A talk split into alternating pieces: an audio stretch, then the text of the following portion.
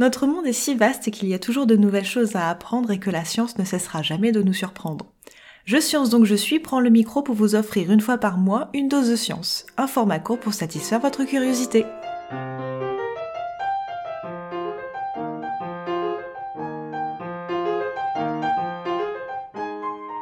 Bonjour, c'est Lorraine pour l'épisode de Flash Science du mois. Prenez votre meilleure doudoune et votre boisson chaude, nous allons nous plonger aujourd'hui au cœur du monde animal et de ses adaptations au froid. Lorsque l'on vous dit hiver, vous devez sûrement penser froid, neige, montagne ou encore journée courte et plaide douillée. Sans la technologie, les humains sont vulnérables face au froid et pourraient difficilement survivre sans les textiles qui les réchauffent ou les bâtiments qui les isolent. De fait, comment les mammifères, les oiseaux ou encore les reptiles peuvent survivre au froid de l'hiver? Eh bien, tout comme nous avons le réflexe de nous habiller chaudement ou de nous réfugier dans nos intérieurs isolés, les animaux ont leur propre technique pour pouvoir survivre au froid de l'hiver. Je vous propose, pendant les quelques minutes de cet épisode, d'avoir un aperçu de ce à quoi ressemble l'hiver de certains animaux. À votre avis, quel est le rapport entre les hirondelles, les cigognes ou encore les martinets et l'hiver? Eh bien parce que ces animaux sont des oiseaux migrateurs qui entament un voyage parfois très long dès l'arrivée de l'hiver. Cependant, ces oiseaux ne fuient pas le froid, qui correspond plutôt à un facteur temporel. Et oui, parce que qui dit froid dit moins de nourriture disponible. La nourriture des oiseaux se raréfie pendant l'hiver, la migration est donc une question de survie. Si la nourriture n'est plus disponible à un endroit, la seule solution est donc d'aller la chercher ailleurs. Petite anecdote, la sterne arctique est l'animal migrateur détenant le record du monde de kilomètres parcourus par an.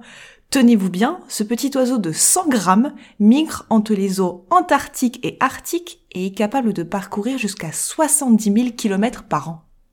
Bien que la migration soit plus souvent associée aux oiseaux, certains mammifères migrent également. On peut compter parmi eux les baleines, dont la raison de la migration est encore méconnue. Certains scientifiques pensent que la migration serait une réaction à un changement thermique, d'autres pensent que c'est pour écharper à certains prédateurs qui seraient plus présents dans les eaux froides. Mention spéciale au lamentin dont on est sûr de la raison de sa migration.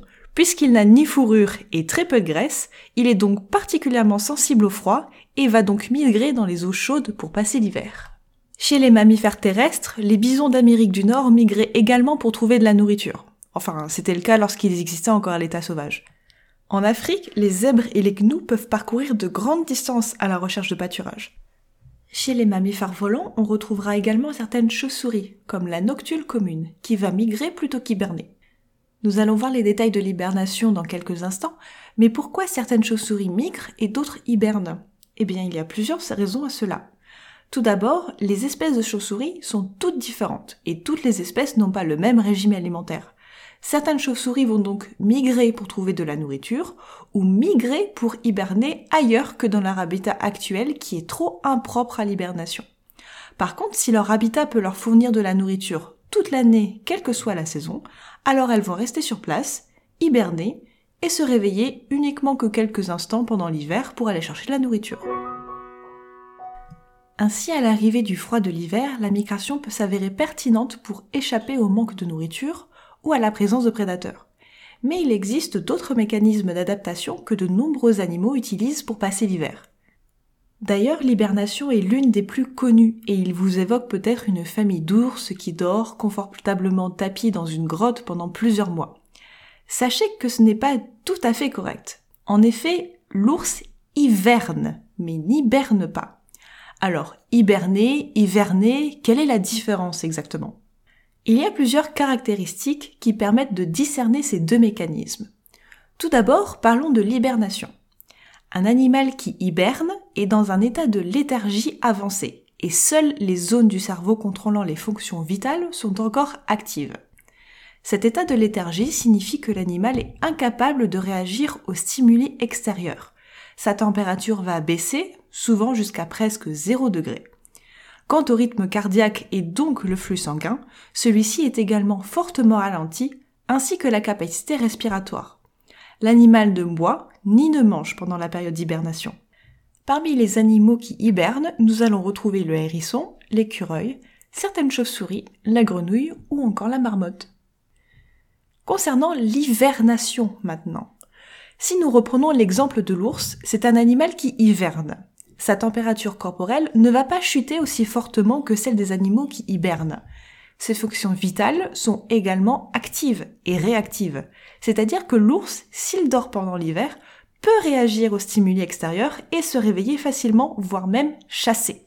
Les femelles peuvent même mettre bas pendant l'hiver. Et je vous déconseille de vous approcher des oursons si vous ne voulez pas finir en snack pour ours, même pendant cette période d'hivernation. Les animaux qui hivernent vont puiser dans leur graisse pour trouver de l'énergie et pouvoir passer l'hiver. En plus de l'ours, le raton laveur, l'opossum ou encore le blaireau sont des animaux qui hivernent. Parlons à présent d'un cas un peu particulier, les animaux à sang froid. En période de froid, ils effectuent ce que l'on appelle la brumation. À l'instar de l'hibernation, leur rythme cardiaque ralentit, leur température corporelle est réduite ainsi que leur activité métabolique. Par contre, ils ont quand même besoin de s'hydrater pendant la période de brumation. Ils vont donc se réveiller temporairement, boire de l'eau, puis repartir en brumation pour le reste de la période hivernale. Certains reptiles ont même adopté des comportements originaux pendant la période de brumation. Certains crocodiles vont entrer en brumation en étant dans l'eau et en laissant juste dépasser leur museau en dehors pour continuer à respirer. Nous avons vu différents mécanismes permettant aux animaux de survivre au froid et impliquant un changement radical de mode de vie. Cependant, d'autres techniques existent et permettent de conserver la chaleur sans s'apparenter à la migration, l'hivernation, l'hibernation ou la brumation. La première barrière contre le froid réside dans les poils et les plumes. À l'approche de l'hiver, le plumage et le pelage de certains animaux vont s'épaissir pour pouvoir garder la chaleur. Les loups, par exemple, ont un sous-poil, ou duvet, formé de poils courts et souples, qui s'associent à des poils plus longs et plus durs pour former un isolant très efficace contre le froid. La graisse est également un excellent isolant. On l'appelle le tissu adipeux brun, qui va permettre de libérer de l'énergie sous forme de chaleur et donc de réchauffer les corps. Les écureuils ou encore les oies utilisent un système d'échange de chaleur au niveau de leur extrémité pour maintenir la température de leur corps stable malgré le froid environnant.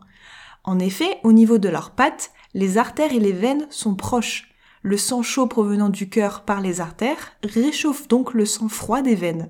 Maintenant, vous comprenez pourquoi les oies glissant sur de la glace n'ont pas d'engelure aux patounes. Et je ne pouvais pas finir cet épisode sans parler des manchots empereurs qui cumulent différentes techniques, à savoir l'échange de chaleur dans les pattes, un plumage extrêmement dense, une grosse couche de graisse, mais pas seulement.